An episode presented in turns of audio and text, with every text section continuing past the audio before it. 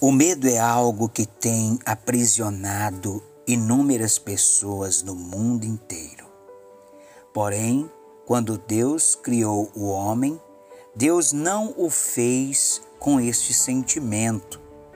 A primeira vez que o medo aparece na Escritura é quando Adão e Eva caem em pecado.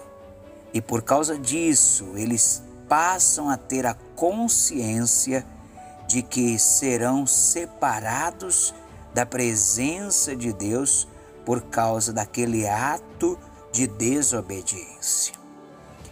A consciência da distância, do afastamento da presença de Deus faz com que o medo venha dominar o coração do ser humano.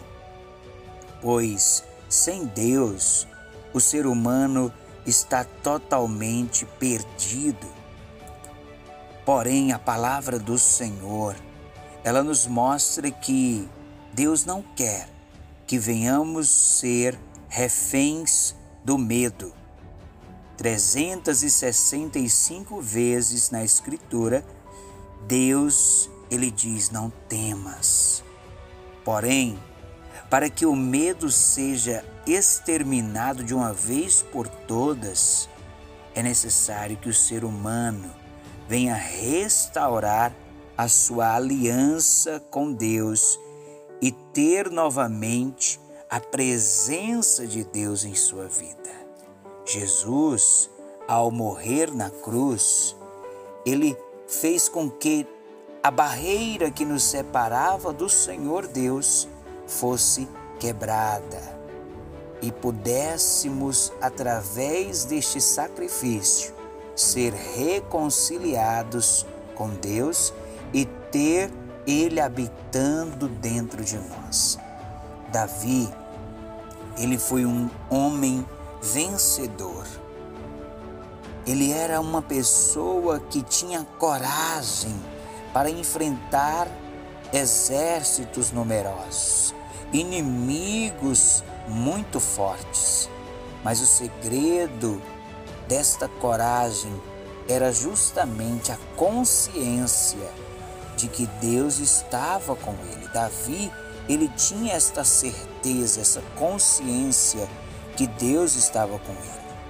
Esta consciência, ela é desenvolvida à medida que nos dedicamos a buscar e a obedecer a Deus. Quanto mais buscarmos ao Senhor, mais teremos esta consciência de que Ele está conosco.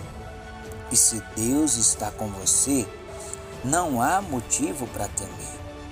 Foi isso que Davi demonstrou quando ele, diante do gigante, disse: Você vem contra mim com espada, com lança, com escudo, mas eu vou contra ti em nome do Senhor dos Exércitos.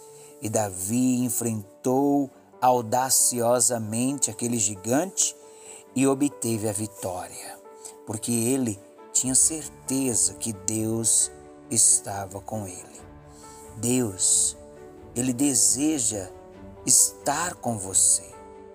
Ele deseja ser aquele que vai habitar dentro de você. Por isso você precisa fazer uma aliança com Deus através de Jesus Cristo.